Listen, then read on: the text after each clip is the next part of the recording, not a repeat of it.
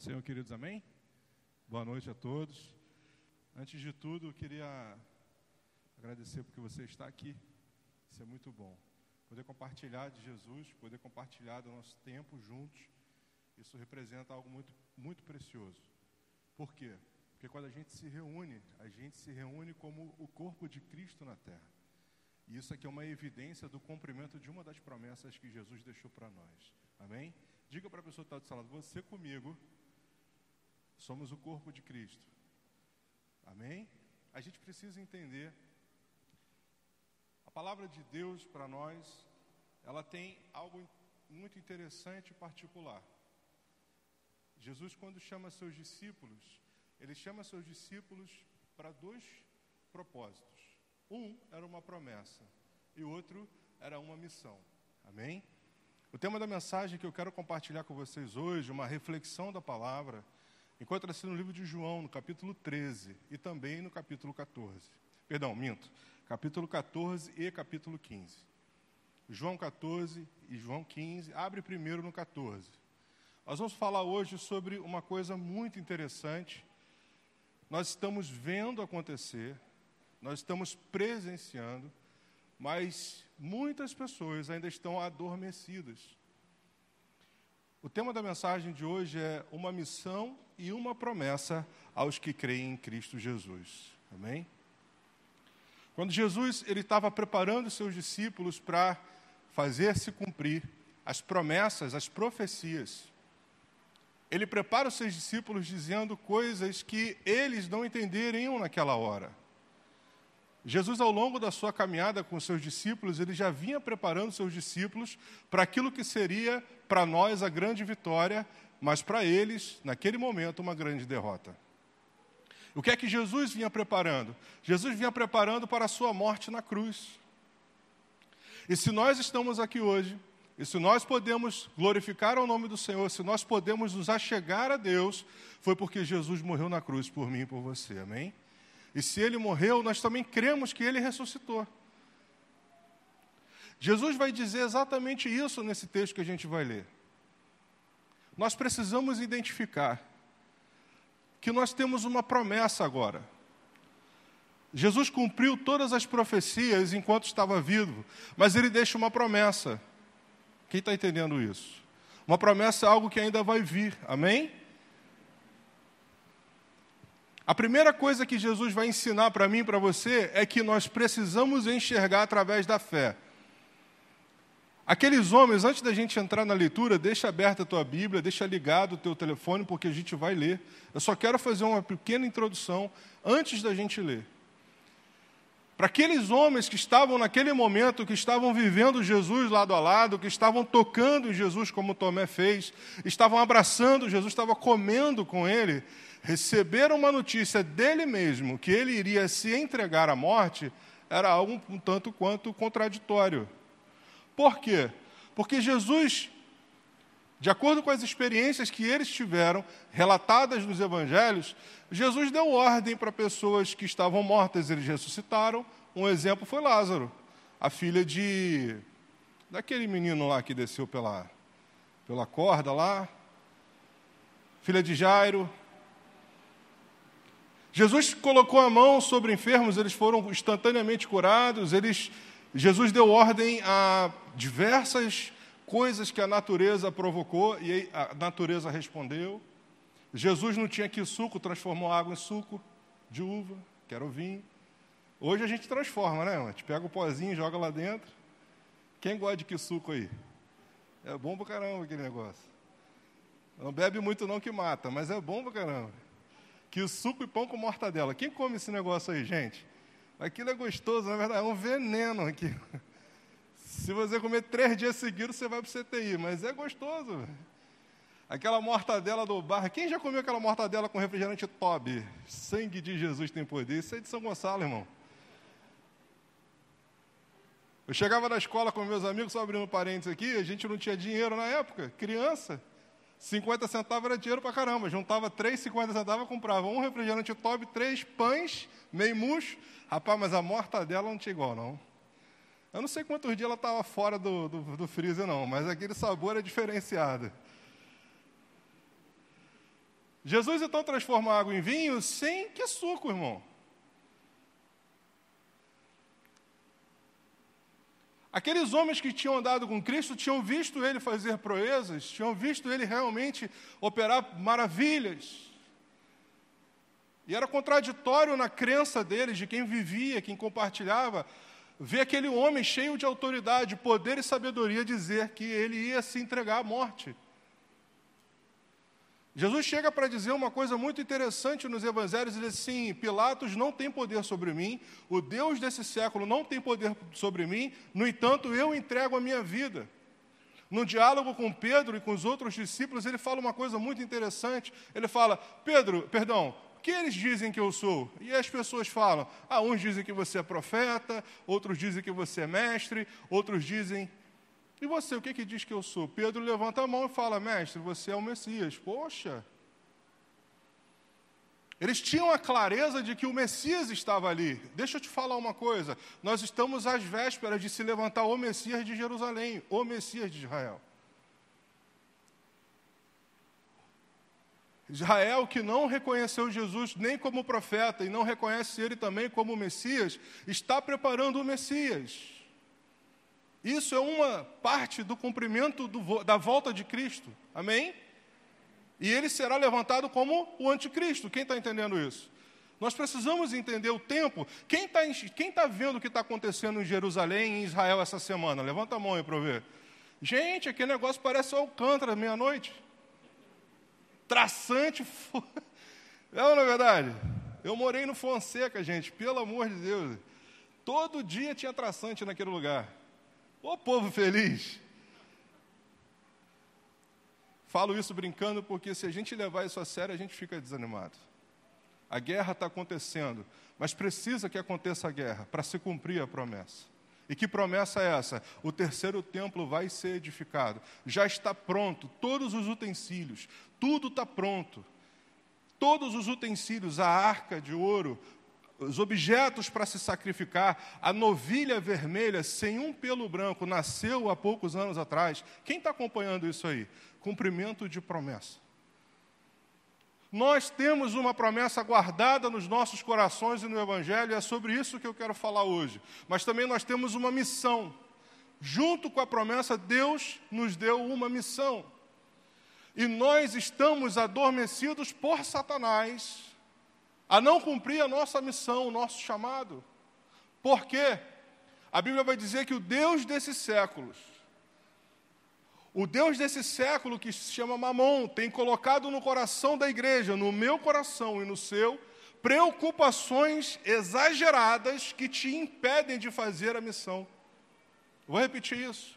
O Deus desse século tem colocado preocupações exageradas na igreja, que está limitando e às vezes impedindo o cumprimento da missão. Você quer ver uma coisa? Se você perceber a quantidade de horas que você se dedica a conquistar bens dessa terra e quantidade de horas que você pratica a sua missão em Cristo, você vai ver uma disparidade muito grande. Eu não sei se você já fez esse balanço de horas na sua vida. Alguém aqui já parou para fazer isso? Durante o dia, se a gente fizer um dia de 24 horas, mal a gente para para orar. Quem dirá cumprir a missão? Está fazendo sentido para você? Mas o Espírito Santo do Senhor diz que ele vai incomodar aos santos e aos eleitos para essa hora. E o propósito de compartilhar com você esse estudo da palavra que nós vamos mergulhar agora é mostrar para você como Satanás está é, tirando a tua atenção, tirando de você, roubando de você o seu tempo, para que não se cumpra na igreja aquilo que o Senhor está preparando para a última hora. Mas eu quero falar uma coisa para você. Mesmo com todas as tentativas, ele não terá êxito, porque também na cruz do Calvário ele já foi derrotado. Amém? Ah, leia comigo, João capítulo 14, versículo 1. Amém? João 14, versículo 1 diz assim: Jesus disse: Não fiquem aflitos, creiam em Deus e creiam também em mim. Na casa do meu pai há muitos quartos, e eu vou preparar um lugar para vocês. Se não fosse assim, eu já lhes teria dito. E depois que eu for e preparar um lugar para vocês, voltarei e os levarei comigo para que, para que onde eu estiver, vocês estejam também. E vocês conhecem o caminho para o lugar onde eu vou. Então Tomé perguntou: Senhor, nós não sabemos aonde é que o Senhor vai. Como podemos saber o caminho? Jesus respondeu: Eu sou o caminho, a verdade e a vida. Ninguém pode chegar até o Pai a não ser por mim. Agora que vocês me conhecem, conhecerão também o meu Pai, e desde agora vocês conhecem e o têm visto. Filipe disse a Jesus: Senhor, mostre-me ou mostre-nos o Pai, e assim não precisaremos de mais nada. Jesus respondeu: Faz tanto tempo que estou com vocês, Filipe, e você ainda não me conhece. Quem me vê também vê o Pai. Por que é que você diz: Mostre-nos o Pai? Será que você não crê que eu estou no Pai e que o Pai está em mim? Então Jesus disse aos discípulos: O que eu digo a vocês, não digo em meu próprio nome. O Pai que está em mim é quem faz o seu trabalho. Creiam no que ele creio no que lhes digo. Eu estou no Pai e o Pai está em mim. Se vocês não creem por causa das minhas palavras, creiam pelo, pelo menos por causa das coisas que eu faço. Eu afirmo a vocês que isto é verdade. Quem crê em mim fará as coisas que eu faço e até maiores do que estas, porque eu vou para o Pai. Amém? Jesus, aqui nesse diálogo, ele mostra para mim, para você, a promessa que ele acaba de fazer. Amém? Quem viu a promessa aqui? A promessa é: eu vou para o Pai, vou preparar lugar para vocês morarem comigo lá, eu volto para buscar vocês, mas ele deixa uma outra promessa. E essa outra promessa, ela se funde com a missão. E que promessa é essa? Vocês precisam estar prontos porque vocês farão as mesmas coisas que eu e coisas ainda maiores. Amém? Muitos pastores, muitos líderes e pregadores pegam esse texto isolado e aplicam da mais diversa forma. Mas eu quero falar uma coisa para você. Jesus tem um compromisso de mostrar para você que, para que a missão se cumpra, ele delegou aquilo que ele recebeu, o poder e a autoridade. Mateus 28, 19 diz: E eu recebi o poder, agora vai e ensina. Jesus está, está aliançado, comprometido com esses homens em fazer a missão se cumprir até que a promessa se cumpra. O problema, amados, é que muitas vezes a igreja, ela perde a noção da promessa e faz apenas a missão, ou vive apenas a promessa e se esquece da missão, quando ambos se completam. Vocês entenderam o que eu disse? Muitas vezes nós queremos viver apenas um e abandonamos o outro. Queremos viver a promessa. Que promessa é essa? Em Cristo faremos proezas. Em Cristo faremos coisas maiores. E aí nós trazemos isso para nós, como se fosse algo exclusivamente meu. Eu quero falar que nesse momento que você faz isso, não é Cristo o centro, mas é o teu ego o centro. Quem está entendendo isso que eu estou falando? Quando Cristo deixa de ser o centro, ou seja, quando a vontade de Cristo deixa de ser o centro, a sua vontade passa a ser o centro. E agora você quer usar o poder de Deus para que a sua vontade seja feita. Quem está entendendo isso? Isso é muito sério.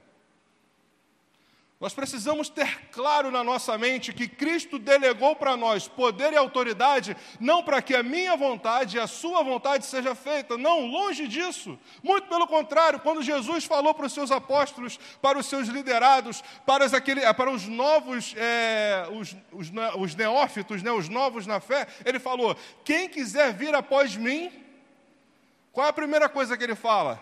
Negue a si Sim ou não?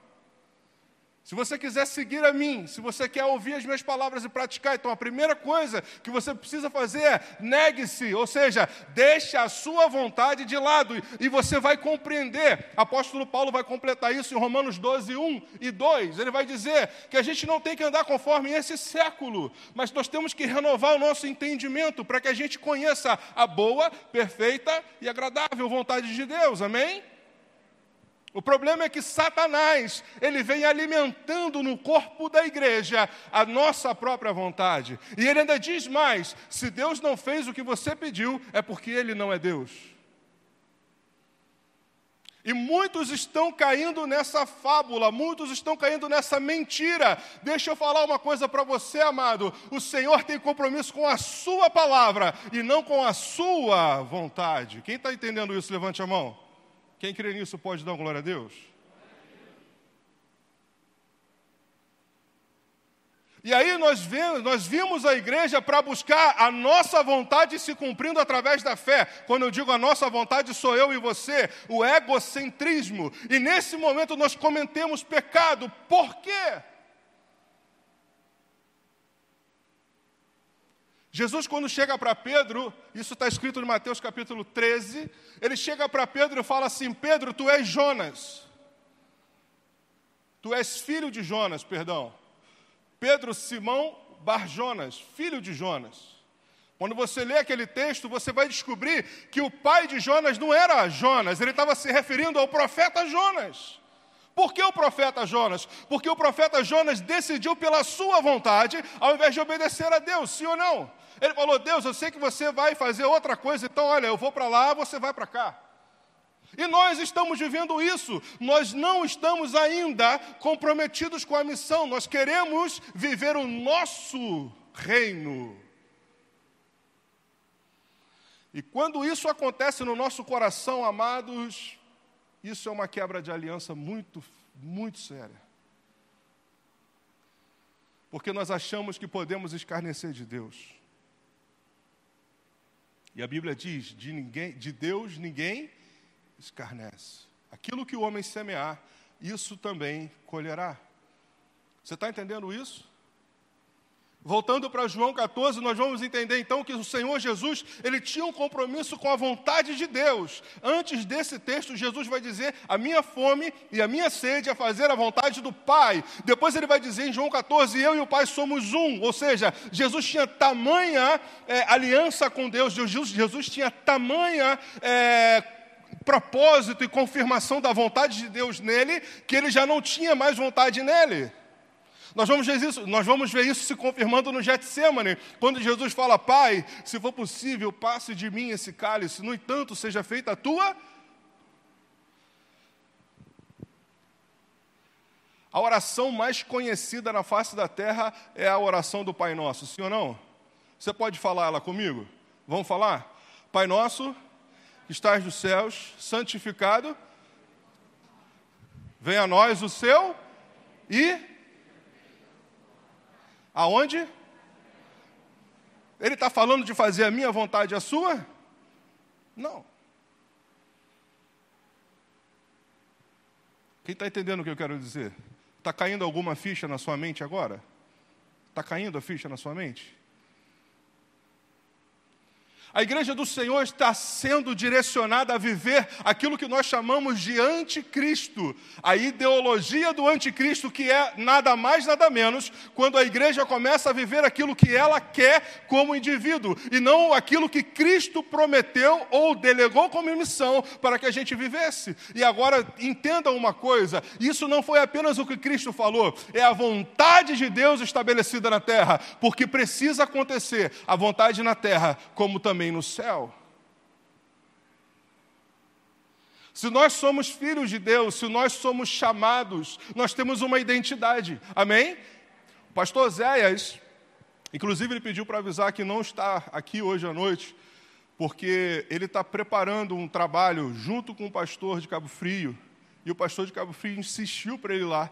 Ele falou, ele pediu para falar para vocês que ele não quer mais pregar domingo à noite, e esse talvez seja o último compromisso dele de domingo à noite fora. Mas o pastor Oséias, ele tem pregado aqui a respeito da identidade que nós temos, a identidade de filho, sendo salvo pela graça. Mas junto com a identidade de filho que nós somos em Deus, nós agora temos uma missão de servo, de servir. Amém? Então nós somos filhos, servos. Quem está entendendo isso? Nós somos um filho de Deus, co-herdeiros com Cristo. O que, que quer dizer? Tudo aquilo que Cristo herdou na cruz do Calvário, nós também herdamos. Nós somos co-herdeiros. Mas como Cristo tinha uma missão, nós também temos.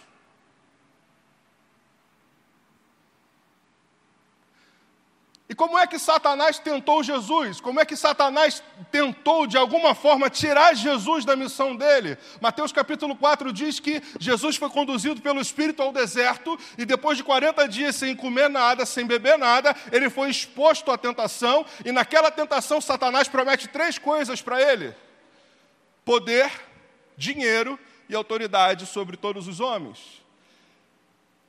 Todos os dias a igreja do Senhor está sendo tentada nessas três propostas: dinheiro, poder e influência sobre os homens. Todos os dias. E acontece que a gente não está percebendo como Satanás está fazendo isso. Você quer ver uma coisa? Quantos jovens, adolescentes e homens e mulheres estão presos para poder ganhar mais audiência na internet? Quantas pessoas estão trabalhando, dedicando a sua saúde, a sua família, estão trocando a sua saúde, trocando a sua família para ter um pouco mais de dinheiro? Quantas pessoas estão tentando de todas as formas assumir poder e brigam por isso, criam guerras e mais guerras? Deixa eu falar uma coisa para você: não é esse o reino de Deus. A Bíblia vai dizer que o reino de Deus não é comida nem bebida, mas é gozo, paz e alegria no espírito. É vida que vem do alto para mim e para você. É uma vida mais que abundante. Não tem nada a ver com a proposta de Satanás. Você está entendendo isso? Diga para a pessoa que está do seu lado: o reino de Deus vai alcançar a sua vida. Se prepare Então, João 14 está dizendo para a gente a respeito de uma promessa, e a promessa é essa. Eu preciso que você entenda. Por quê? Porque Deus deu a nós, para cada um de vocês, essa promessa. E que promessa é essa? Eu venho buscar a minha igreja. Eu sou de uma geração que a gente cantava hinos da harpa. Quem já cantou muito hinos da harpa? Tem aquele louvor que eu acho maravilhoso, firme nas promessas. Cara, é maravilhoso. É maravilhoso. E quando a gente canta esse hino, a gente fica arrepiado, a gente chora, a gente lembra das nossas bases cristãs. Por quê? Porque desde todo esse tempo, 2020 anos, a igreja permanece firme na promessa. O problema é que cada dia que passa, Satanás está tentando tirar o teu foco dela, dizendo: Jesus não vai voltar, não. Ih, rapaz. Isso é para amanhã, isso é para amanhã, isso é para amanhã. E ele vai amaciando, aliviando o nosso compromisso com a promessa de Deus. Você está entendendo?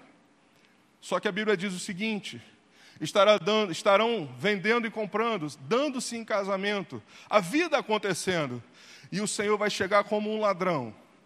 Sim ou não? Quem já leu esse texto?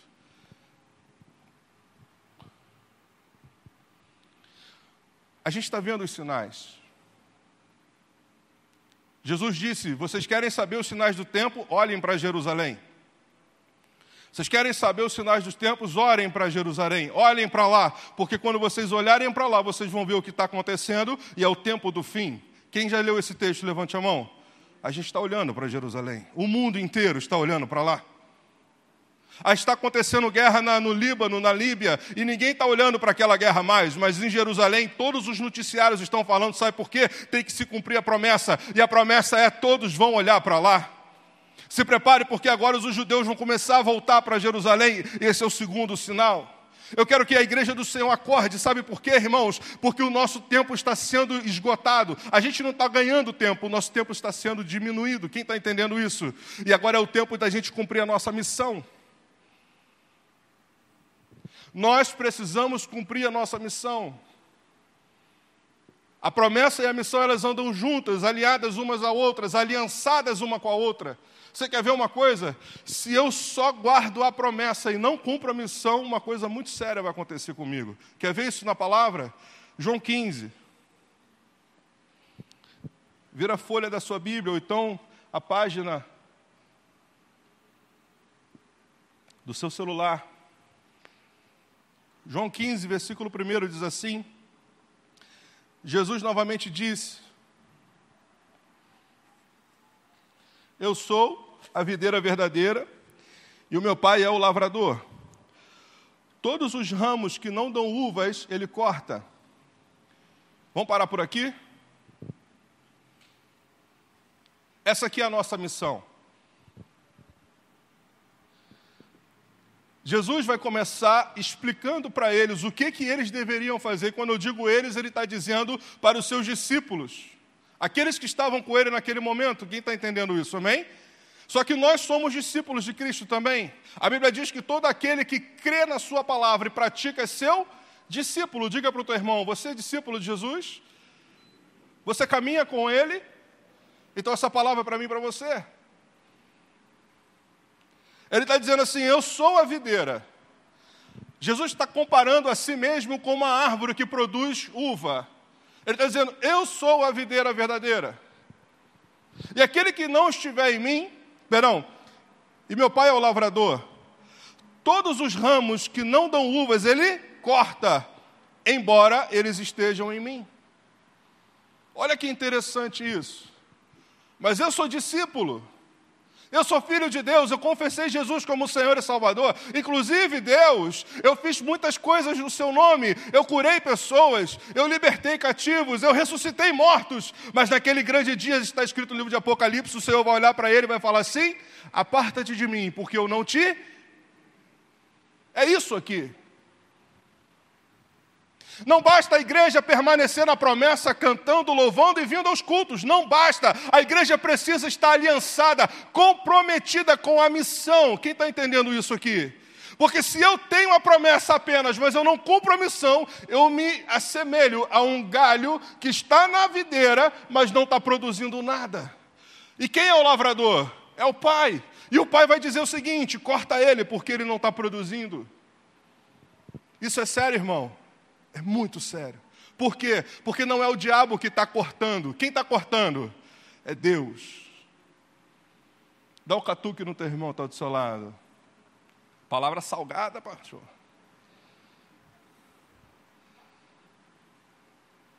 Sim ou não? Sabe por quê, irmão?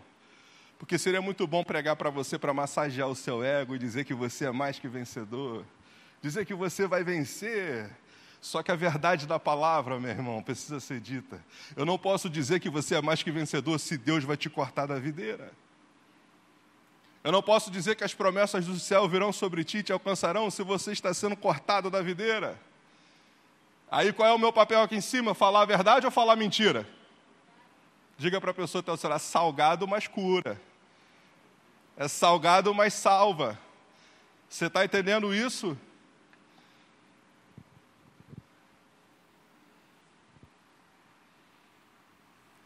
Satanás quer exatamente isso, ele quer que você espere a promessa. Ele quer que você mantenha a sua vida na promessa sem cumprir a missão, porque ele sabe que se você aguarda a promessa sem cumprir a missão, a promessa não vem para você. Quem está entendendo o que eu estou falando? Olha como é que ele é sagaz. E durante muito tempo, muito tempo, bastava a gente ver a igreja, estava tudo certo. Não está tudo certo, querido, não está tudo certo.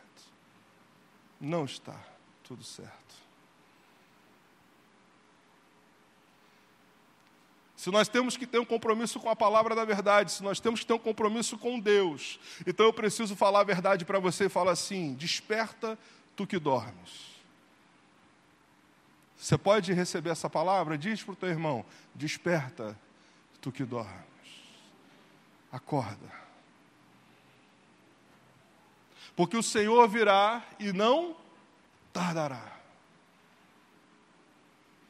Eu sei que tem pessoas sentadas aqui na minha frente que tem chamado de pastor, tem chamado para missões, tem chamado para evangelismo, tem chamado para tanta coisa.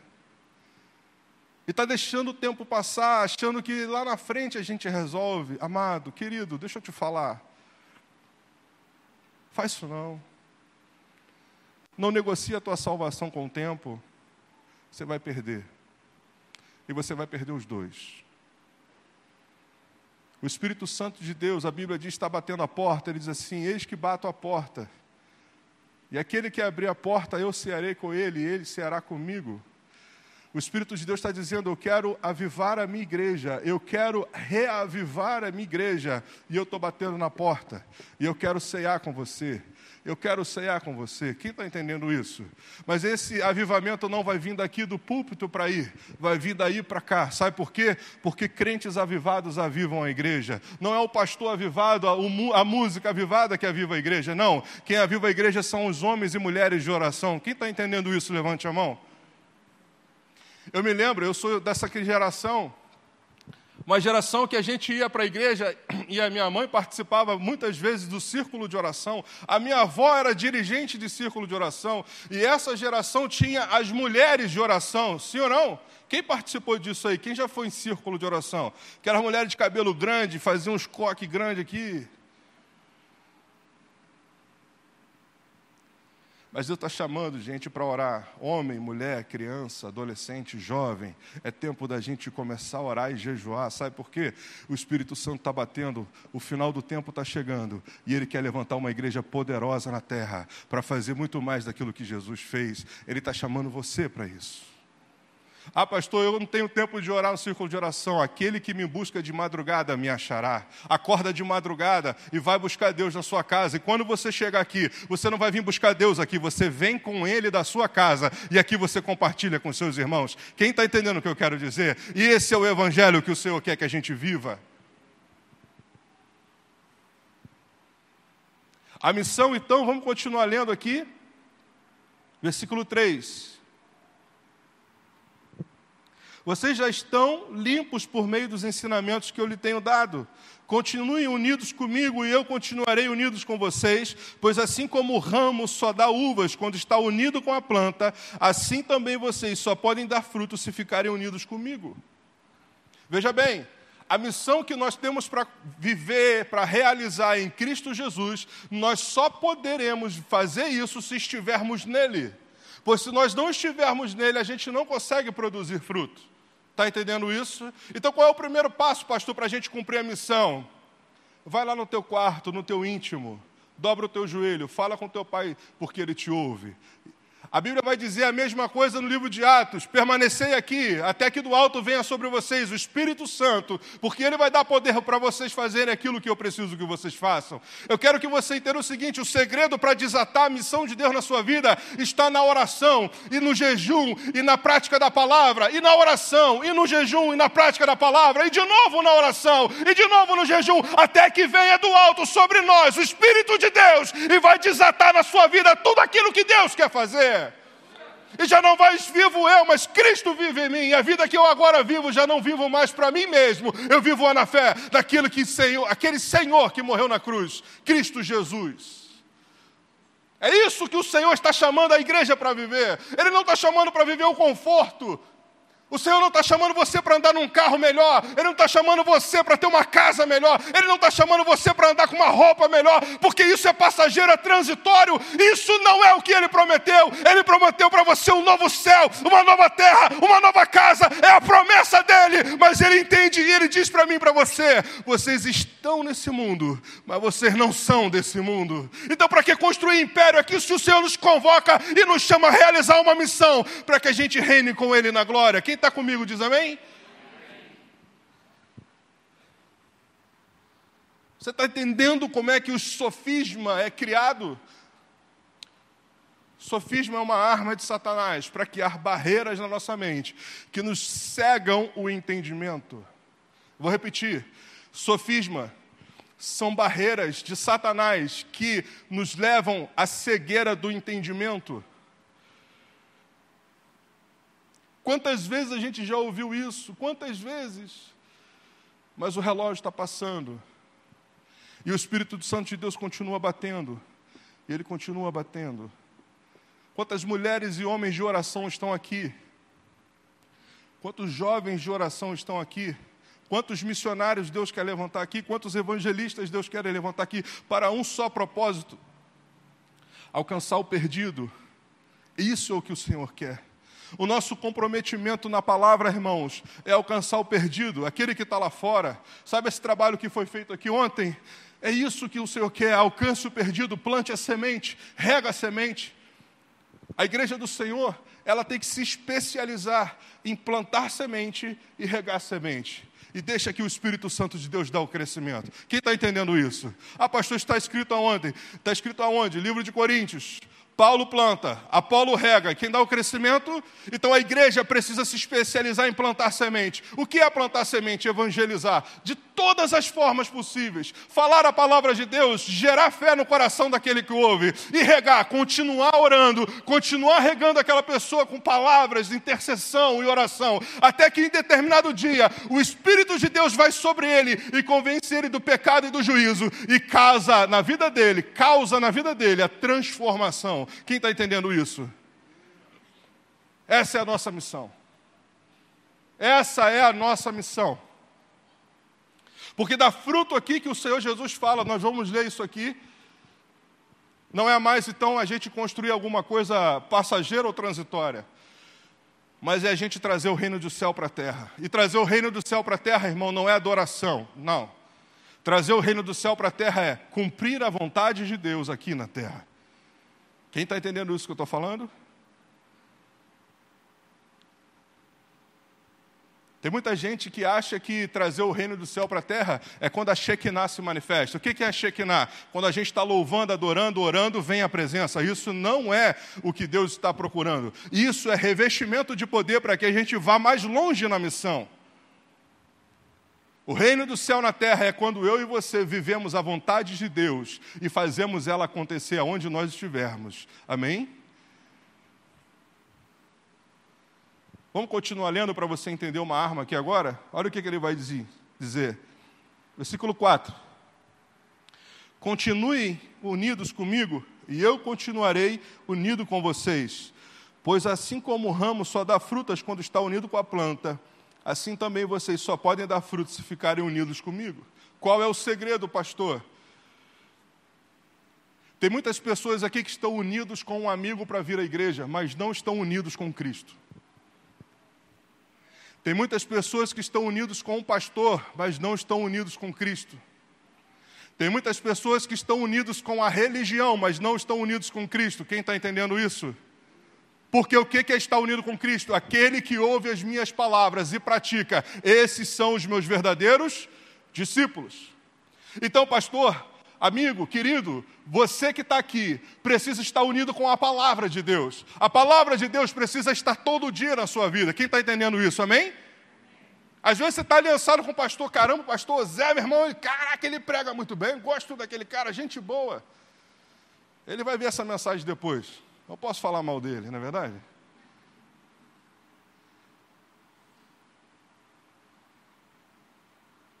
Mas você não está unido com Cristo porque você está aqui por causa do pastor.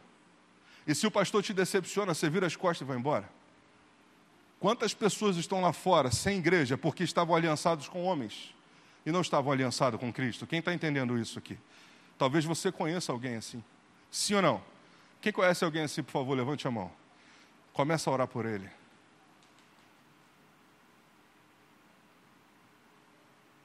Muitas pessoas estavam aliançados com a obra da igreja, mas não estavam aliançados com Cristo.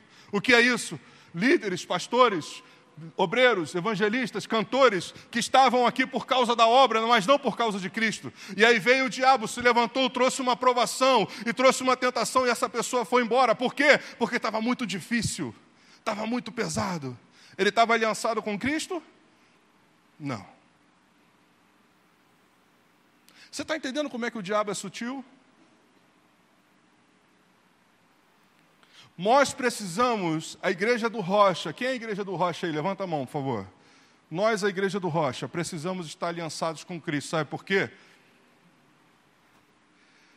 O livro de Salmo diz assim: Os que confiam no Senhor são como os montes de Sião, que não se abalam, mas permanecem para sempre.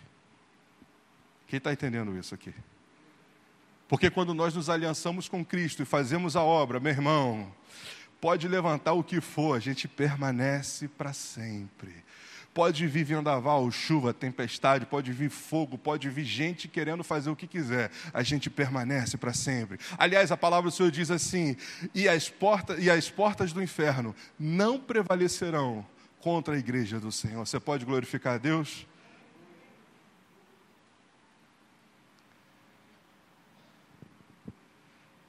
Versículo a seguir diz assim: eu sou a videira e vocês são os ramos, quem está unido comigo e eu com ele, esse dá muito fruto, porque sem mim não podem fazer nada. Quem não ficar unido comigo, versículo 6, será jogado fora e secará. Quem não ficar unido comigo será jogado fora e secará. Será como os ramos secos que são juntados e jogados no fogo, onde são queimados. Se vocês ficarem comigo, unidos, e as minhas palavras continuarem em vocês, vocês receberão tudo o que pedirem.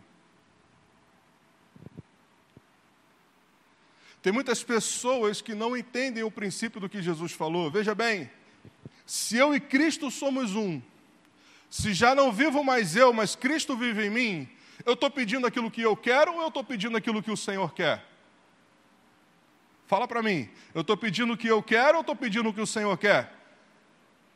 Fala mais alto. Eu estou pedindo o que eu quero ou eu estou pedindo o que o Senhor quer? Você está entendendo o princípio? A grande questão é que muitas pessoas interpretam isso como: ah, eu vou à igreja, eu faço jejum, eu faço oração, mas eu continuo pedindo o que eu quero. E não é isso que está escrito. Ele está dizendo: se você permanecer em mim e se as minhas palavras permanecerem em vocês, tudo o que vocês falarem, pedirem, vai acontecer. Sabe, queridos, nós precisamos entender um princípio. O princípio é que dentro de nós vai correr aquilo que nós chamamos de seiva. Na versão ao meio da revista atualizada, diz que a seiva vai alimentar o ramo. Eu quero que você entenda o seguinte: a seiva é o Espírito Santo de Deus, que é delegado por Deus para nos alimentar e nos sustentar. Quem está entendendo isso? E quando o Espírito Santo de Deus preenche o nosso coração, quando ele preenche a nossa alma, ele preenche o nosso entendimento, então tudo aquilo que falamos, pensamos e agimos é de acordo com o que Deus quer. Eu quero falar uma coisa para você: o mundo perde o sentido, as coisas transitórias perdem o sentido, e nós começamos a olhar para Cristo na glória e a fazer a missão acontecer todos os dias na vida. Você está entendendo o que eu quero dizer? É um processo do nascer de novo. É o processo do novo nascimento. A mesma coisa que está escrito em João 3, Jesus conversando com Nicodemos, ele diz assim: é necessário nascer de novo, pois aquele que é carne é carne, mas aquele que é espírito é espírito. Quem já leu isso aqui? A grande questão, então, meu irmão, é perseverar na oração até que você tenha um novo nascimento, até que você receba um novo nascimento. Tem homens de coração duro, tem homens cheios de pose, e eu já vi algumas vezes orando no monte com homens desse jeito, cheio de disposição, que arrumava briga no trânsito. E lá no monte parecia uma criança chorando na presença de Deus. Parecia um bebê e descia de lá, pastor, o que, que aconteceu comigo? Eu falei, você está nascendo de novo. Já vi mulheres toda bonita, arrumada, e chegar lá no monte, ser quebrantada pelo Espírito, colocar o rosto em terra e falar: Senhor, eu quero nascer de novo. O Senhor está chamando a sua igreja para o verdadeiro evangelho que é: já não vivo mais eu, mas Cristo vive em mim. Deus está convidando você, deixa Ele entrar na sua casa, deixa Ele entrar no seu coração, que Ele quer fazer morada. Mas quando o Espírito de Deus entra no teu coração, Ele transforma você de tal forma que as pessoas olham para os seus olhos e falam: você tem um brilho diferente no seu olhar. Alguém já falou isso para você? Alguém já falou isso para você? Levanta a mão, fica com vergonha não. Não é gostoso ouvir isso? Não é gostoso ouvir isso? É como se o Espírito Santo estivesse falando assim: Eu estou dentro de você, eles estão me vendo, porque os olhos são as janelas da alma. As pessoas estão vendo Deus em você, eles estão vendo Deus em você. E a palavra do Senhor diz assim: que a, os filhos da criação aguardam a manifestação dos filhos de Deus. Os filhos da criação aguardam a manifestação dos filhos de Deus. O que está acontecendo? O mundo está esperando o seu olho brilhar, o mundo está esperando você abrir a sua boca, porque é através de você que o reino de Deus é chegado é através de você que o reino de Deus chega na casa das pessoas, é através de você que existe vida, é através de você que Deus vai fazer grandes coisas. Deixa eu falar uma coisa: deixa brilhar a tua luz, deixa salgar o seu sal, porque é Deus que está fazendo em você e através de você.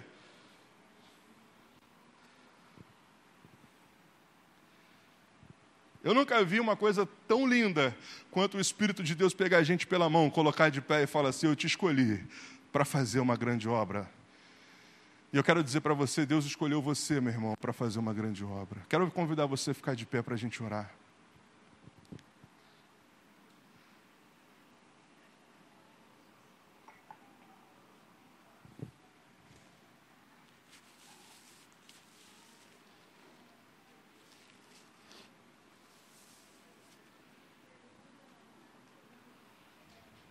Dentro da nossa identidade de filho,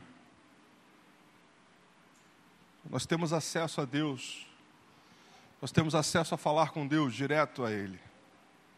O véu foi rasgado, já não existe mais intermediário, Cristo nos liga a Deus, amém? Amém? A gente pode falar direto com Deus. Mas a palavra do Senhor declara o seguinte: Muitas das nossas orações não são respondidas porque a gente não sabe orar. Quem já, quem, quem já viveu isso? Parece que o céu está fechado. Parece que ninguém está do outro lado te ouvindo. Quem já viveu isso aqui? Levanta a mão. É porque a gente está orando errado. Um pouco mais à frente, o Senhor vai dizer que aquele que produz fruto, o Senhor limpa, poda, para que dê ainda mais fruto.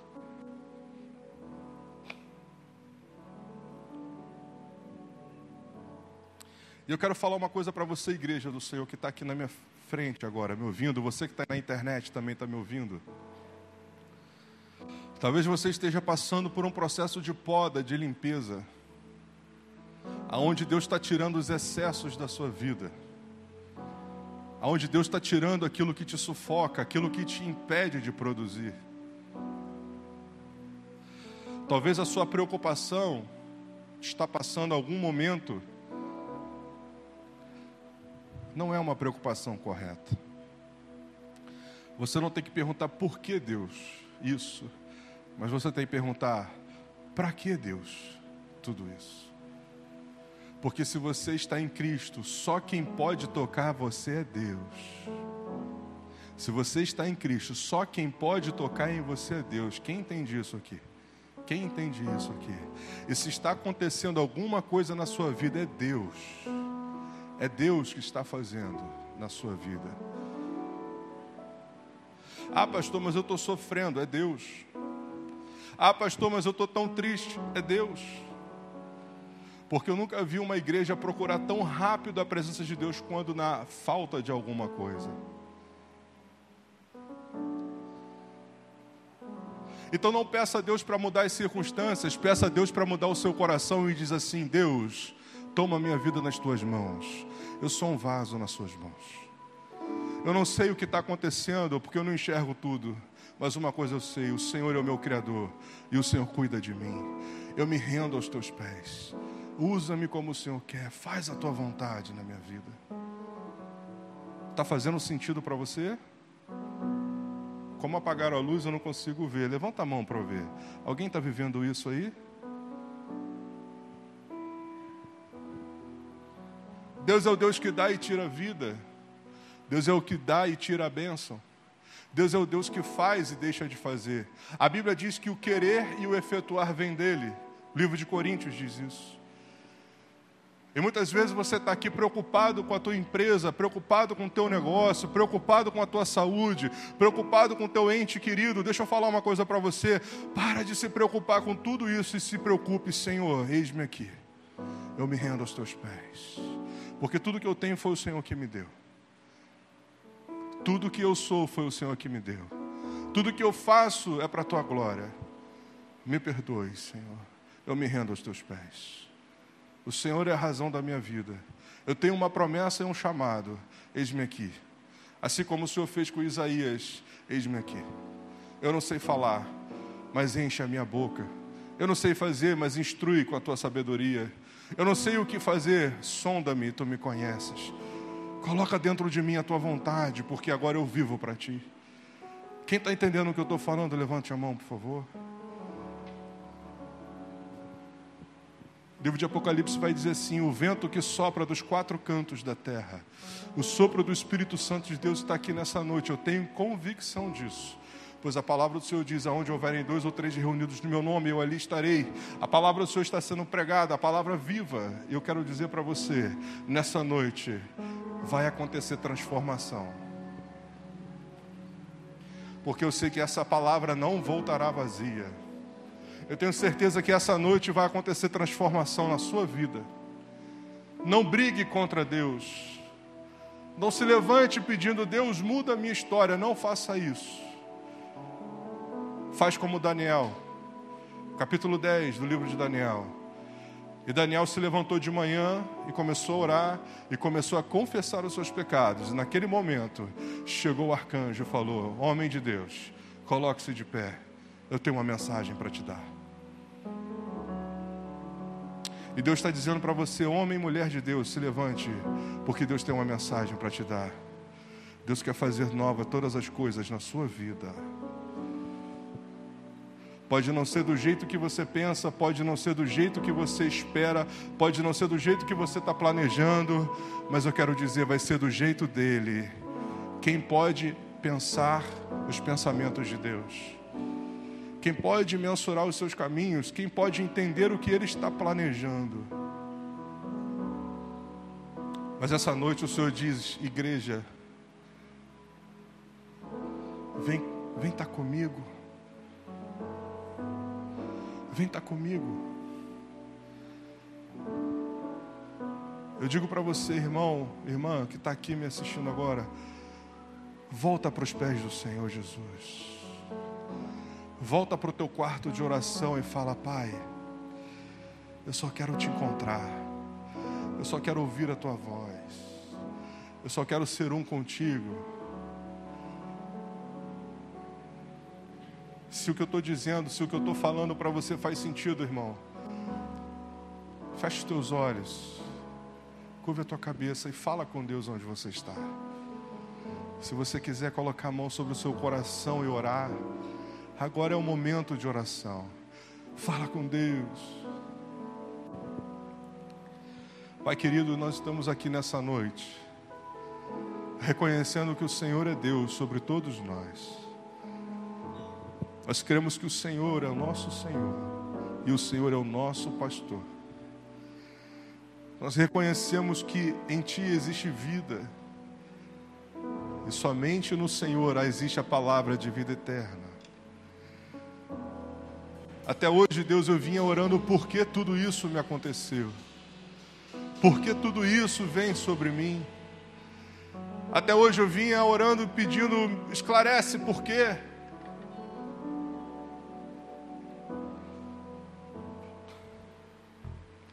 Mas hoje, Deus, eu entendo para quê? Para que a tua glória, para que o teu nome seja glorificado na minha vida, para que a tua glória seja levada para os lugares ocultos e escuros dessa terra. A tua palavra diz que o Senhor pega e escolhe aqueles que não são para confundir aqueles que são. Por isso, Deus, eu me rendo nessa noite e digo: O Senhor é Deus. Eu sou teu filho, eu sou teu servo. E na qualidade de servo, eu digo: Eis-me aqui. E que seja feita a tua vontade na minha vida, como ela é feita no céu. Deus, eu não preciso entender porquê, eu só preciso entender para quê. Meu Deus, que a tua promessa e a tua missão se façam acontecer através da minha vida, Senhor. Usa-nos para a tua glória, para que o teu nome seja santificado e exaltado. Meu Deus, o Senhor conhece cada pessoa que está aqui nessa noite. O Senhor conhece cada família que está aqui. Faz a tua obra, Deus, acontecer no coração deles. Faz a tua obra acontecer na vida de cada um aqui, meu Deus. Vento do Espírito sopra, remove as cinzas do fogo do passado e libera, Deus, a lenha para um novo avivamento que está chegando. Deus, limpa os nossos corações, limpa a nossa mente, arruma a casa, pois a tua palavra diz que quando o Senhor entra na nossa casa, o Senhor arruma ela, decora ela, deixa ela bonita. Entra nos corações aqui agora, Deus, e dá esperança, dá novidade de vida, porque o Senhor faz nova todas as coisas, diz a tua palavra. Oh Deus, aquele que estava triste hoje sai daqui alegre, porque sabe que todas as coisas estão no controle das Suas mãos. Nada foge ao controle das Suas mãos nada, nada, nada, nada. Nós estamos firmados em Ti, Senhor. E nós estamos vivendo a Tua palavra que diz: os que confiam no Senhor são como os montes de Sião, que não se abalam. E a gente não se abala mais com nada, porque a Tua palavra entra no coração e traz vida e traz fé. Oh, aleluia. Amado, eu queria pedir para você colocar a mão sobre o ombro do teu irmão que está do seu lado agora. Coloca só sobre o ombro dele assim agora, irmão. Ora com ele onde você está. Porque o Espírito Santo de Deus está fazendo uma obra linda aqui. Eu sinto a presença de Deus aqui nessa noite. E eu não falo isso para empolgar ninguém. Mas é para confirmar o que você também está sentindo onde você está. Ministra Jesus sobre a vida dele agora e fala: Senhor, toma a vida do meu irmão agora e faz uma obra linda. Faz uma obra completa Usa ele para a tua glória, para que o teu nome seja exaltado. Senhor meu Deus, completa a fé do meu irmão aqui agora, Deus. Eu não sei por, pelo que ele está passando, eu não sei o que está acontecendo com ele, mas tu sabes. Tu, Senhor, nos conhece por dentro e por fora, sabe do nosso deitar e o nosso levantar. Os nossos pensamentos, o Senhor conhece todos pois o Senhor me sonda. Ainda que eu fuja para debaixo da cama, o Senhor está ali. Ainda que eu corra para o lugar mais escondido, lá o Senhor estará. Ainda que eu vá para o mais fundo dos abismos, ali o Senhor está. O Senhor nos conhece, Deus. O Senhor nos conhece, Deus. O Senhor nos conhece. Por isso, Deus, entre agora na alma. Eu te peço agora, em nome de Jesus, Espírito Santo de Deus, entra na alma agora dos teus filhos, Senhor estabeleça a tua paz, estabeleça a tua paz, pois o Senhor diz: Eis que estarei contigo todos os dias, até a consumação dos séculos. O Senhor te diz: Pode uma mãe abandonar um filho, mas eu jamais te abandonarei. Eu estou contigo, eu estou contigo todos os dias, eu estou contigo. Oh, aleluia.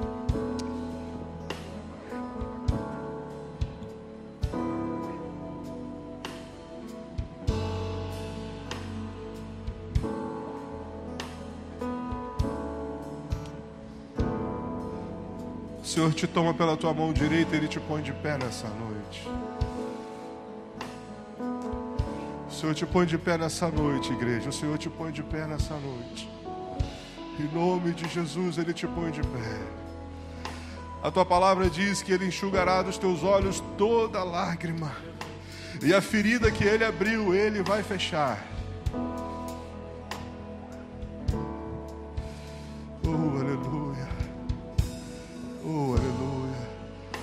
Senhor é contigo, meu irmão. O Senhor é contigo, minha irmã. Meu Deus, eu quero ministrar uma palavra agora. Que está no livro de Isaías, que diz assim: O Senhor corrige os teus calcanhares. O Senhor acerta o seu caminhar. Ele faz os teus joelhos ficarem firmes e te dá força para voltar, para andar. O Senhor coloca você de pé. E você vai andar e você vai correr. Os jovens podem se cansar, mas você vai correr tanto que você vai voar. E durante o seu voo, as suas forças se renovarão, assim como as águias. Porque o Senhor está contigo. O Senhor está contigo. Se você crê nisso, meu irmão, dá um abraço nessa pessoa que está do seu lado. Declara sobre a vida dela: o Senhor Jesus é contigo. Amém? Eu quero deixar você debaixo dessa palavra, dizendo: O Senhor é contigo, meu irmão, nessa noite.